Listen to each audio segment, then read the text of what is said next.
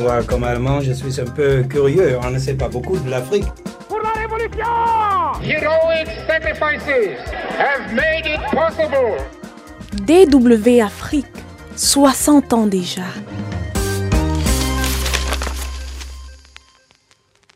Bonjour à tous et bienvenue sur les ondes de la DW. Bonjour Sandrine Blanchard. Bonjour Bob Barry. Nous démarrons aujourd'hui une série d'éditions spéciales consacrées aux 60 ans d'existence de notre rédaction que vous pourrez retrouver en podcast. Il y a 60 ans a été diffusée donc la toute première émission de la DW en français pour l'Afrique.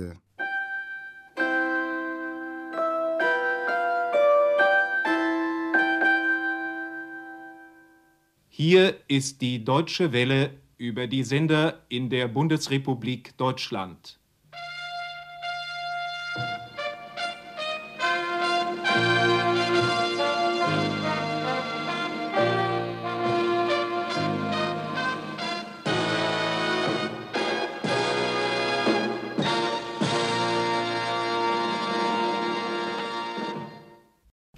d'Afrique, bonjour. Aujourd'hui, 1er août, commencent les émissions diffusées par la voix de l'Allemagne, Deutsche Welle, vers l'Afrique.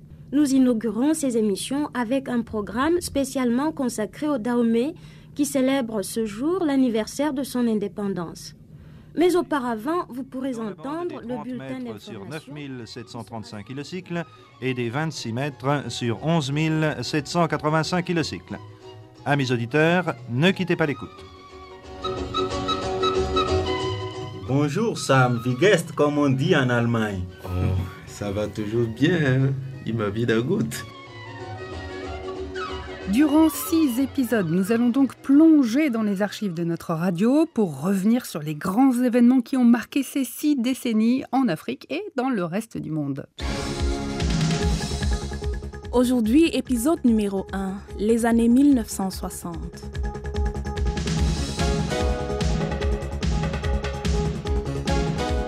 En août 1962, la plupart des États d'Afrique viennent d'obtenir donc leur indépendance et le monde est en pleine guerre froide. L'Allemagne est divisée en deux États rivaux, la RFA à l'ouest et la RDA à l'est.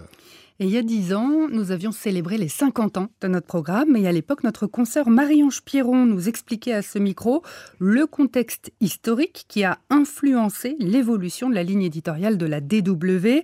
L'occasion pour nous, Bob, de réécouter cette voix qui a marqué cette antenne, Marie-Ange Pierron, qui nous a quittés au début de cette année. Il faut bien penser que, que la Deutsche Welle, à l'époque, la voix de l'Allemagne, comme on l'appelait, comme les, auditeurs les plus anciens l'ont connu, euh, elle s'inscrivait vraiment dans le contexte de la guerre froide. À l'époque, euh, le mur de Berlin était encore là, donc c'était la radio de l'Allemagne de l'Ouest. Berlin-Est avait aussi sa radio, Radio Berlin International, donc c'était la concurrence entre les deux. Donc ici, évidemment, il y avait de l'argent pour, faut bien le dire, faire la propagande, vanter les mérites du système capitaliste occidental. C'était la mission première de, de la Deutsche Welle à l'époque. Donc pour cela, il y avait des moyens. Et puis le, le, mur de Berlin est tombé. Et là, je dois dire que la Deutsche Welle a été un peu désorientée, à mon, sentiment, pendant quelques années. Ne savait plus très bien quelle était sa vocation, quel était son rôle. Et puis, euh, donc, nous avons depuis quelques années maintenant une euh, ligne éditoriale qui a été définie, donc, euh, qui est euh, défendre la démocratie, les droits de l'homme euh, dans le monde, les bonnes relations entre les peuples, etc. Et ça, c'est la ligne éditoriale qui est valable pas seulement pour nous, mais pour toutes les rédactions de la Deutsche Welle. Les années 60 sont une décennie qui marque de grands changements politiques, culturels, sociaux en Afrique. Les États fraîchement indépendants se sentent pousser des ailes. Les universités connaissent un essor remarquable en Afrique francophone. Des coopérations sont mises en place entre les États d'une même sous-région pour former une population très jeune. Et même si cet enseignement s'émancipe du joug colonial, la France continuera à financer largement et donc à avoir son mot à dire sur les universités jusqu'au début des années 1980. La musique, la danse, la photographie, toutes les mœurs changent. Témoin de cet optimisme, voici un extrait d'une interview accordée à la DW par le Guinéen Ahmed Sekou Touré. C'était en 1964. Alors à l'époque, euh, Bob, les studios de la DW sont situés encore à Cologne, à une trentaine de kilomètres euh, de Bonn, alors capitale de la République fédérale d'Allemagne. Beaucoup de chefs d'État africains passent à proximité de nos micros. On écoute donc euh, Sékou Touré, président de la République de Guinée. L'Afrique est en transition entre une phase qu'elle a vécue, la phase de la colonisation, et une nouvelle, celle de l'indépendance.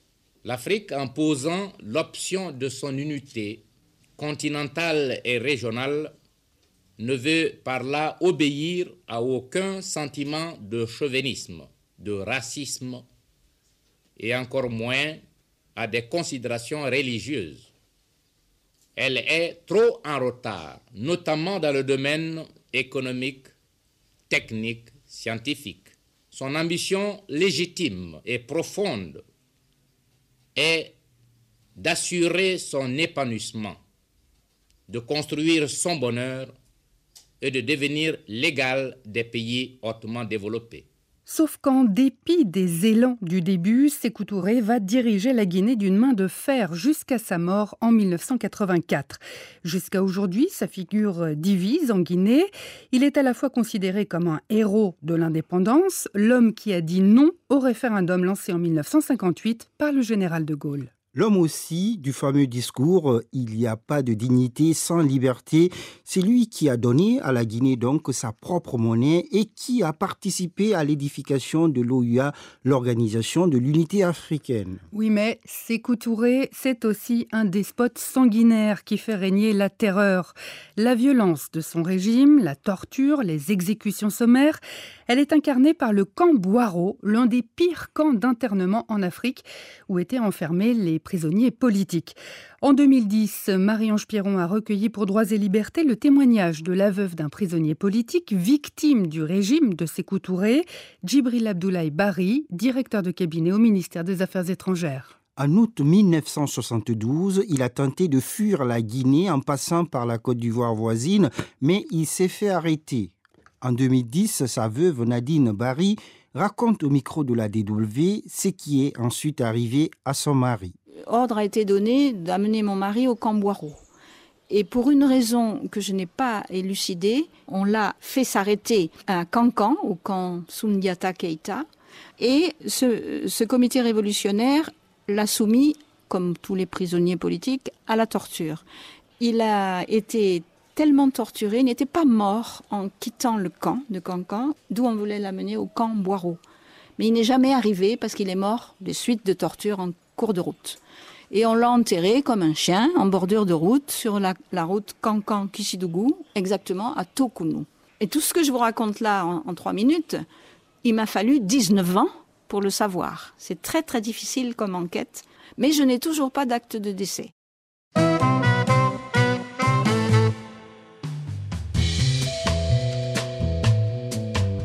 Retrouvez nos six émissions spéciales sur notre site internet dw.com français et en podcast pour les réécouter, les partager.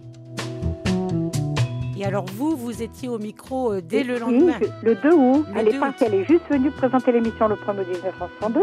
Et le 2 août 1962, c'est moi qui ai présenté les émissions de la rédaction africaine française pendant deux ans. Et euh, c'était quoi l'ambiance à l'époque? Ah, c'était formidable parce que c'était le début, du, le début des indépendances africaines, le début du miracle allemand. C'était incroyable. Dès les années 1960, l'enthousiasme des débuts des indépendances retombe aussi sur le plan social.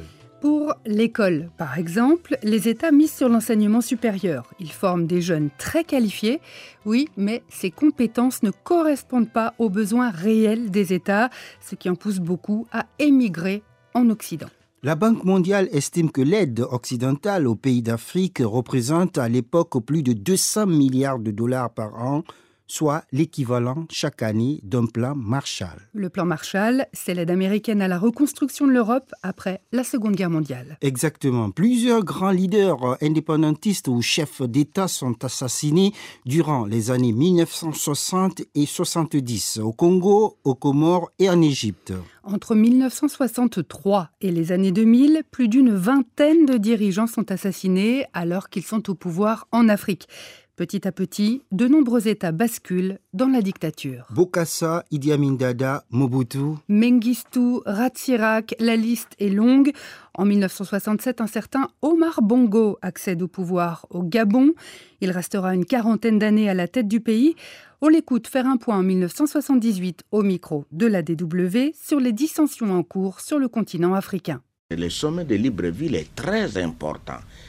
Si tous les chefs d'État venaient, cela permettra à, comme je le disais, à la Mauritanie, au Maroc d'un côté, l'Algérie de l'autre, euh, malgré le problème de euh, Sahara occidental, de s'entendre sur tout le reste des problèmes. Ça permettra euh, au président Bongo et à Kérékou de s'entendre. Ça permettra au président Maloum du Tchad et Kadhafi de la Libye de s'entendre. Ça permettra au président Mobutu et Neto de s'entendre. Ça permettra euh, au président de l'Éthiopie et au président Sabaré de s'entendre et, ça permettra à un certain nombre de chefs d'État qui, eh, jusqu'à présent, ne se sont pas vus, qui eh, se lancent des balles à travers la presse, de se retrouver et vraiment de trouver le voisin moyen pour que cesse cette eh, polémique de dégrinement, de d'accusations fondées ou pas. Et je crois que l'Afrique doit se montrer mûre. Or, nous savons que derrière l'Afrique, il y a des puissances qui ne veulent pas de l'unité de l'Afrique. Au contraire, ils veulent le sabotage hein, ou la mort de l'organisation de l'unité africaine. Mais nous devons, de par notre sérieux, de par notre expérience, du fait que nous sommes le fils de cette Afrique, trouver des voies et moyens de faire en sorte que nous puissions euh, sortir grandis. À la fin des années 1960, l'Afrique comme l'Europe est donc en ébullition. En 1968, les révoltes estudiantines et les grèves illustrent les tensions sociales. Mamadou Diop du Sénégal et Yvonne Adélaïde Mougani du Congo ont témoigné sur notre antenne de ces luttes qu'ils ont vécues de l'intérieur. Moi, comme j'étais arrêté, je n'étais pas dans la rue. Mais ceux qui étaient dans la rue, ils ont tout cassé. C'était une insurrection vraiment sans précédent. Hein? Senghor a considéré qu'on était téléguidé de l'extérieur, qu'on singeait la France. Il a dit que les étudiants ne cherchaient pas à régler des problèmes de bourse, mais voulaient le renverser. Il a dit, je m'accrocherai. Il a même fait venir des paysans à Dakar en leur disant qu'il y avait un pays qui s'appelait université, avec des citoyens qui s'appelaient étudiants qui ont attaqué le Sénégal. Fallait plus en rire qu'autre chose. Quoi nous sommes aussi sur le terrain. Sur le terrain avec les hommes sans distinction aucune. Et lorsqu'on décide de nous donner euh, quelques rudiments de formation militaire, ils se rendent bien compte, hein, les encadreurs, que effectivement nous avons les capacités d'aller plus loin. Fin du premier épisode.